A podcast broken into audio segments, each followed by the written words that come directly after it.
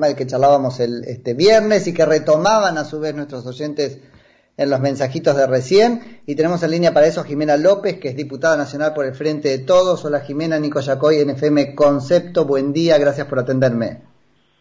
Hola, buen día Nico, ¿cómo andás? Bien, muy bien, muy bien. Bueno, queriendo conocer un poco los contornos reales de este proyecto, al menos desde lo normativo, ¿no? De este, este proyecto finalmente aprobado sobre la inclusión del lenguaje inclusivo en los medios de comunicación. Sí, en realidad esa es una de las partes del, del proyecto que tiene que ver con, eh, con paridad en los medios de comunicación, eh, entre, a ver, específicamente la obligatoriedad en los medios públicos de comunicación y la posibilidad de que los medios privados, aquellos que adecúen sus contenidos a todo lo que tiene que ver con los conceptos de diversidad de género, de género y utilización del lenguaje inclusivo que yo voy a decir algo por ahí para que se entienda. El lenguaje inclusivo no es el todo. El lenguaje inclusivo es la posibilidad, por ejemplo, de decir las personas en vez de decir los hombres, y no necesariamente estoy usando la E, porque hay toda una cuestión que sobrevuela sobre lo que es lenguaje inclusivo que parecería necesariamente la inclusión de la E en todo lo que yo digo. Y en realidad no es así. Yo puedo utilizar lenguaje inclusivo con una conceptualización diferente a lo que es el establecido androcéntrico, o sea, la definición del hombre para todo. O sea que queda ahí un margen. ¿Ves? Ya traemos dos precisiones que son interesantes, este, Jimena. Primero, en punto a qué tan obligatorio es y para qué para los medios privados, y después qué cosa es el lenguaje inclusivo, este, al menos en, este, la letra del, del, proyecto. Y no es necesariamente decir con él.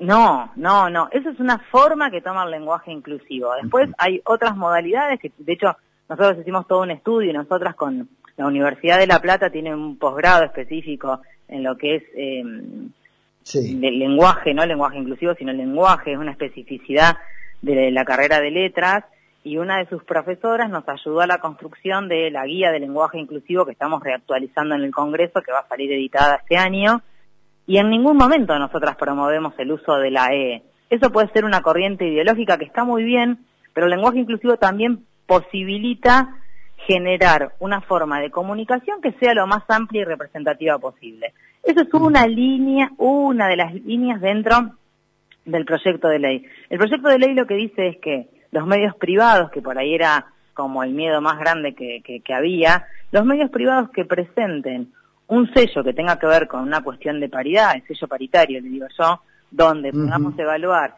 el ingreso de recurso humano orientado a mujeres y diversidades, donde podamos tener un programa de desarrollo de contenidos con perspectiva de género, donde podamos utilizar el lenguaje inclusivo, van a recibir incentivos de la pauta oficial, pero de ninguna manera quiere decir que se van a quedar sin pauta oficial. Esa es una lectura sesgada que tiene más que ver con los grandes grupos económicos de medios que con los medios cooperativos, que yo estoy segura que están mucho más adelantados en lo que es paridad, contenidos con perspectiva de género, utilización de lenguaje inclusivo. ¿Qué significa, Jimena, para terminar de entenderlo, en este sentido, un incentivo? Porque es un plus a lo que ya se recibe o se le puede eventualmente sacar, porque ahí sería un desincentivo. No, no.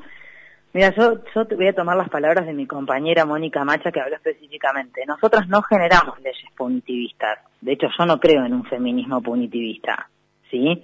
Nosotros hablamos de incentivar, poner por encima de lo que ya recibe la posibilidad de que tengan ingresos diferenciales a través de la pauta oficial aquel o aquella, en este caso estamos hablando de los medios, que pueda adecuarse mejor a lo que es la perspectiva de género, el ingreso paritario, que, me, que me, a ver, en algún punto sea que mejoren las condiciones laborales de muchas mujeres y de las disidencias, porque hay una realidad, está comprobado que en los medios la paridad, al igual que en el resto de la sociedad, no se cumple. Claro. Hay poca Ahora, en los medios a cargo de mujeres, sí, perdón. No, no, eso es súper interesante. Ahora, lo que a mí me preocupa un poco es qué va a hacer con esto el, ¿cómo lo pongo? El decisor administrativo después, ¿no es cierto? El que tiene la lapicera sobre la, la pauta. Por ejemplo, ¿eh? no estoy haciendo una defensa de la pauta, yo no tengo, no, no me preocupa desde ahí. No es mi bolsillo, tengo que correrme de ese lugar, no está en juego pero sí me molesta como ciudadano muchas veces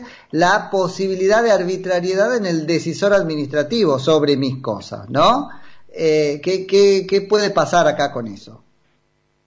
Yo creo que, a ver, la sanción de la ley siempre es un primer paso, no el último. Lo que hay que generar son mejores controles y lo que tiene que ver, Nico, con transparencia pública. Nosotros tenemos que poder saber quiénes y cómo reciben dinero del Estado. Todos los ciudadanos y ciudadanas, ¿eh?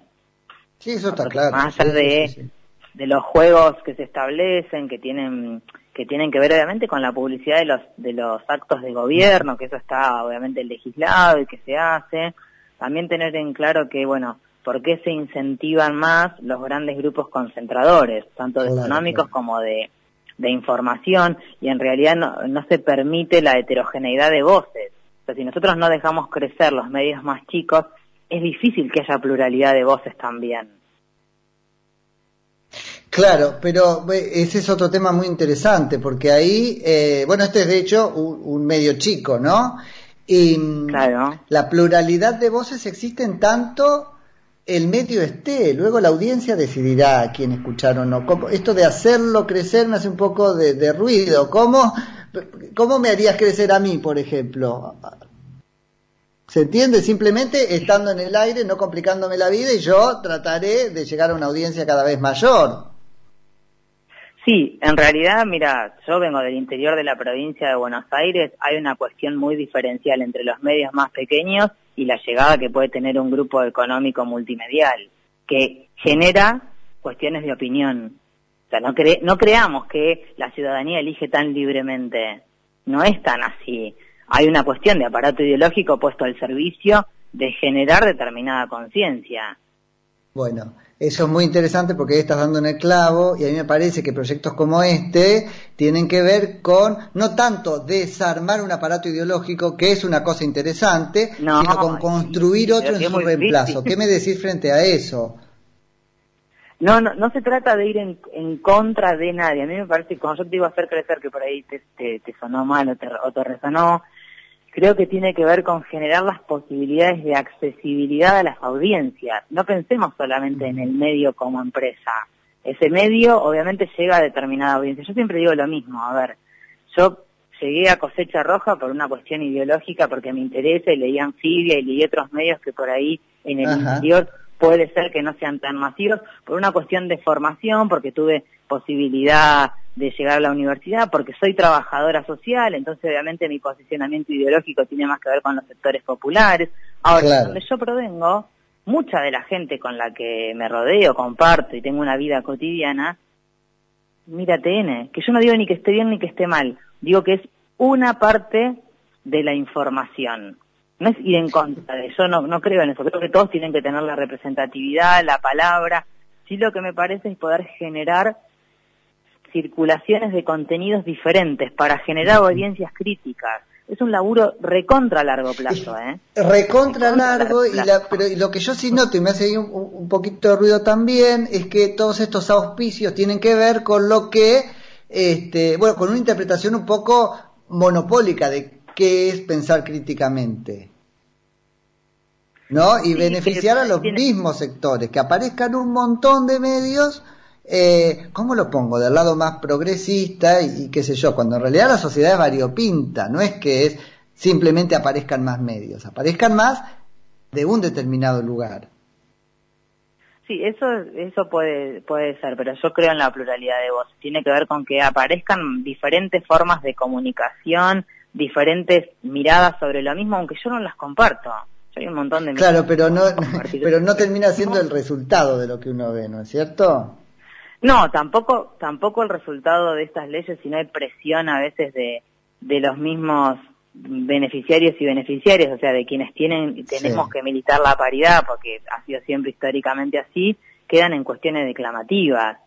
Claro. Porque también hay que controlar, a ver, porque pasa lo mismo con los cupos de discapacidad, que el Estado los promueve pero no los tiene. O sea, hay que generar todo el tiempo como una militancia en algún punto de exigir permanentemente que se cumpla, si no de verdad quedan en cuestiones declamativas.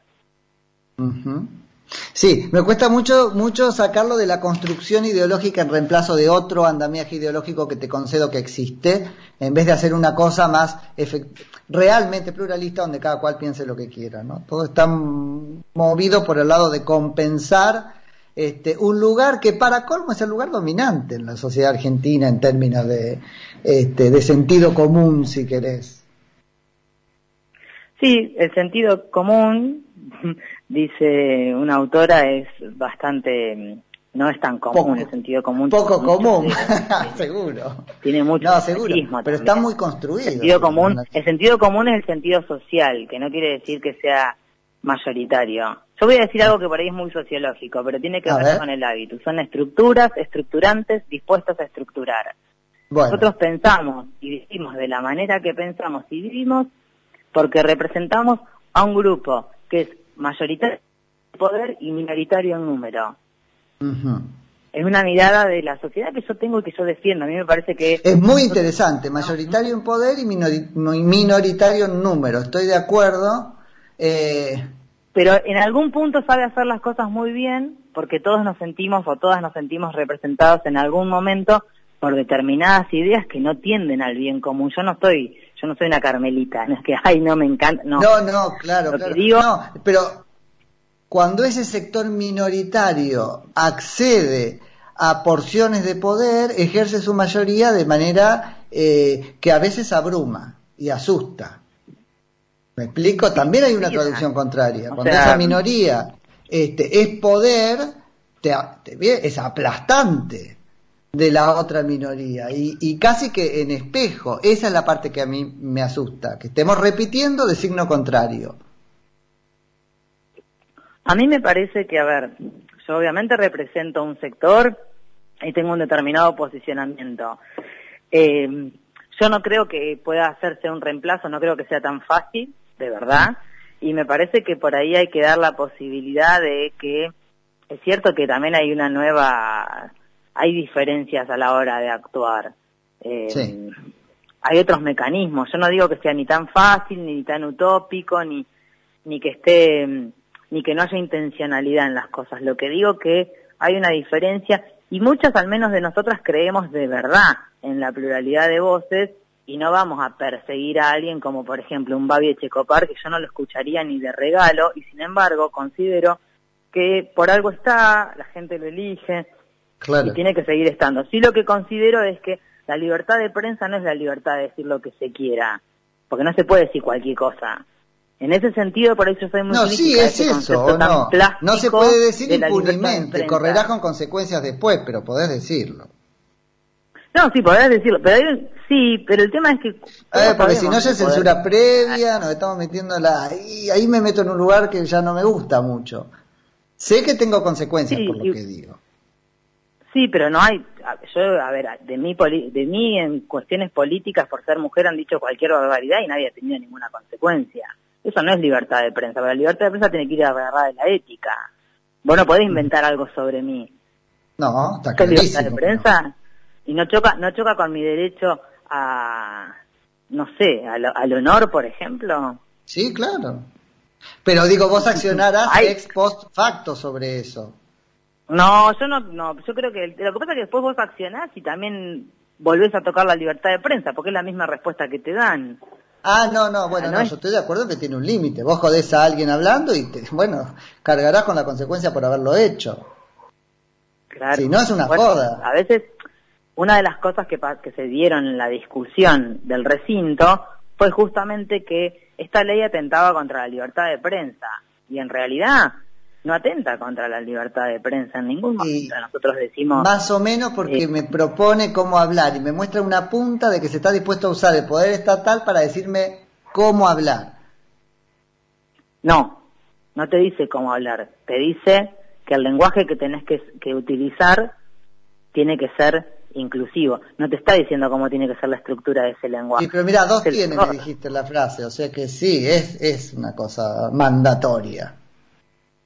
No, para mí no. Para mí el lenguaje inclusivo no tiene nada que ver con cómo vos estructures tu discurso, tiene que ver con cómo te dirigís a la gente. Y de hecho tenés la opción de no hacerlo y a lo sumo no recibirás los incentivos, pero no ah, es a censurar como medio.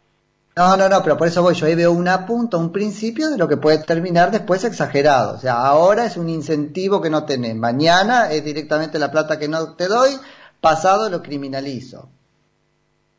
No, bueno, esperemos que no sea así primero, y segundo lo que hay que dar en la Argentina una gran discusión es sobre el uso de la pauta oficial.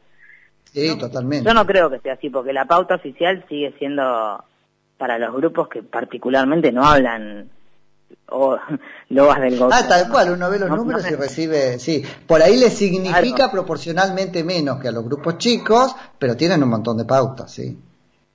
Sí, sí, y me, me parece que yo, sinceramente, Nico, espero que no, porque en realidad ahí sí estamos tocando otra cuestión que tiene que ver con lo dictatorial, con lo persecutorio, con lo punitivista, que lejos está de la sanción de las leyes feministas, muy lejos está ese Bueno, pues es que yo veo, yo estoy muy preocupado por eso, porque veo en, la sociedad argentina y sobre todo en la política argentina y en un sector de la política argentina el, el principio de eso. O, o, al menos no se comparte la preocupación sobre que muchas de las cosas que están germinando pueden terminar ahí. Por ejemplo, este proyecto, vuelvo, aunque haya sido plantado con la mejor de las intenciones Sí, sí, no, igual las intenciones a veces mm, hay, hay, hay, cosas que son de muy buena intención y también en el horror, ¿no? El camino del infierno, como decía, sí. La intencionalidad. Pero por eso. Sinceramente no creo que haya que sea un instrumento para, no tiene no tiene la consistencia jurídica para perseguir a nadie. Inclusive si vos lees lo que sería el sello este que tiene que ver con Sí, sí, yo lo leí, lo leí. Uno Claro, uno de los ítems es el lenguaje inclusivo, pero la empresa o el medio puede presentar también un plan de ingresos de recursos humanos basado en la cuestión de tener más mujeres en el staff o que mínimamente al aire haya duplas que tenga que ver con una mujer o alguien de la disidencia con un con un varón. Creo que hay otras más cosas que no, porque no es solamente el lenguaje. No, no, por eso te preguntaba qué margen le deja al decisor administrativo después, que en definitiva es un decisor político, ¿no? Para tergiversar de qué modo tu ley presentada con tan buena intención. Veamos cómo sale la reglamentación, que también es el otro paso. Sí, las leyes tienen un paso posterior de reglamentación. Eh. Totalmente. Jimena, por último, este, muy interesante la charla, pero no te quiero quitar mucho tiempo. Eh, viste que está explotando como tema otra cosa que preocupa mucho, que es esta página en contra de la reacción conservadora, no sé qué, que es un modo de hacer periodismo absolutamente, en mi perspectiva, cuestionable. Eh, ¿Lo ves cuestionable también? ¿Qué te pasa con eso? Yo no creo en las reacciones del odio, entonces me cuesta mucho. A mí me parece que, eh, si bien es cierto el tema de la pluralidad de voces hay que ser muy responsable, Nico. En este momento estamos en un en un mar, digo yo, muy profundamente emocional. O sea, la situación social está muy complicada, la situación humana está muy complicada, llevamos 84.000 muertos, que significan 84.000 duelos. muchos más, sí. Y me parece que, tal cual, y me parece que mm, que en algún punto fogonear este tipo de cuestiones de extrema, bueno, de hecho yo viste que soy de Necochea, pintaron todo el local del PJ con un montón de frases complejas, bueno, pasó lo mismo en Bahía Blanca, en un comedor eh, en conurbano. Me parece que esas expresiones que fogonean la intolerancia no están buenas, de ningún sector, ojo, ¿eh? Pero ¿qué sería acá la reacción, en esta historia, cuál sería la reacción del odio? Y me parece que hay que ser criteriosos con lo que se escribe, con la forma que se escribe. Yo no sé si vos escuchaste el debate que generó la ley de la ley de equidad.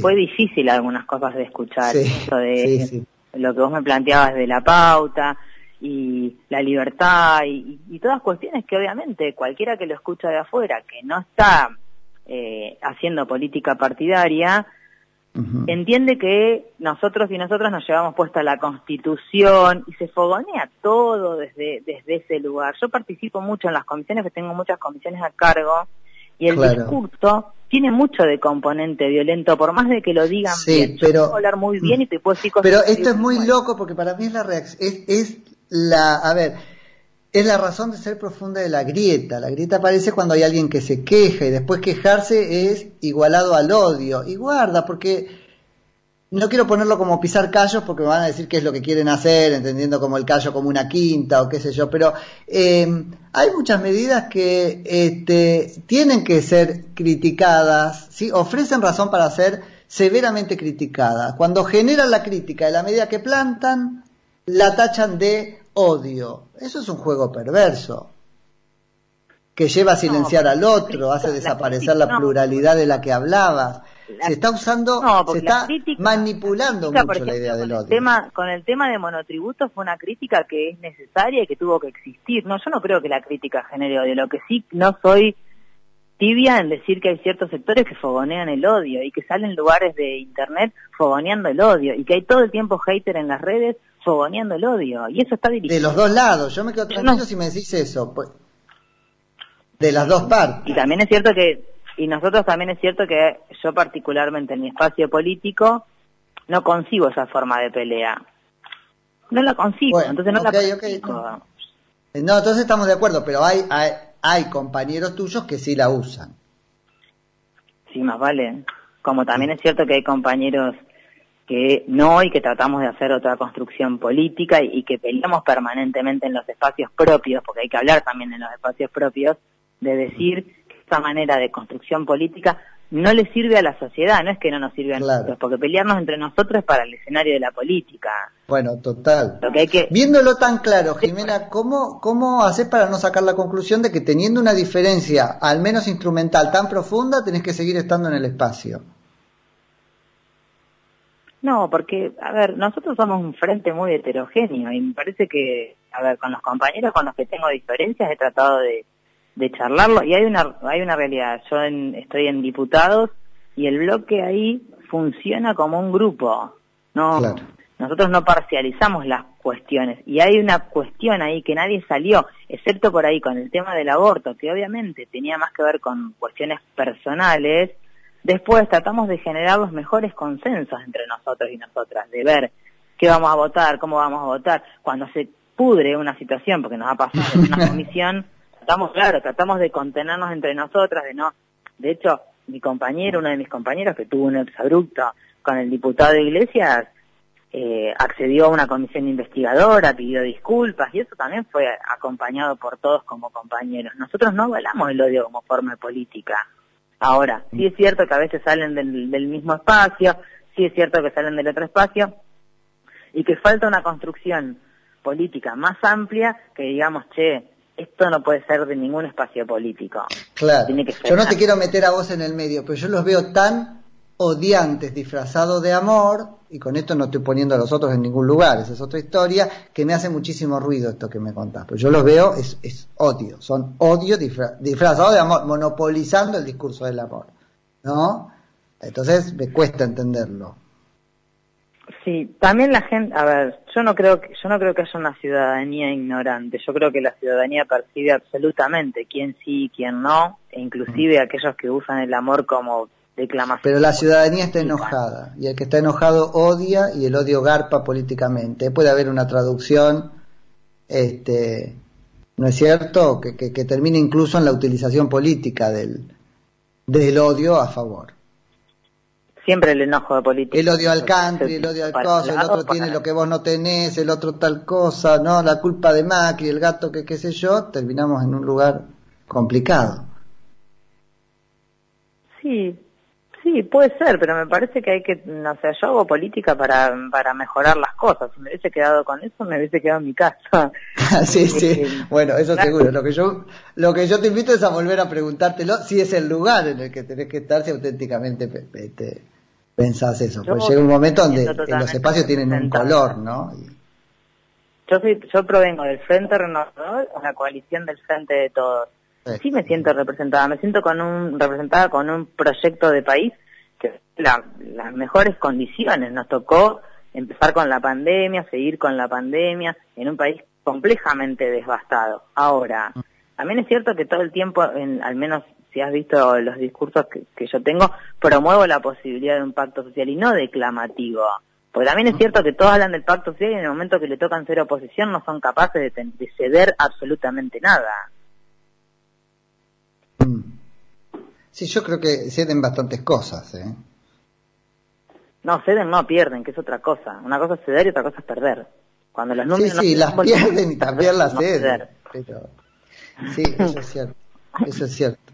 Jimena, me quedo sin programa. La verdad que seguiría charlando un rato, pero en cualquier momento te, te volvemos a molestar. Cuando quieras, Nico, mi teléfono está abierto siempre. Dale, te mando un beso, que tengas lindo día. Dale, cuídate mucho, nos vemos, abrazo.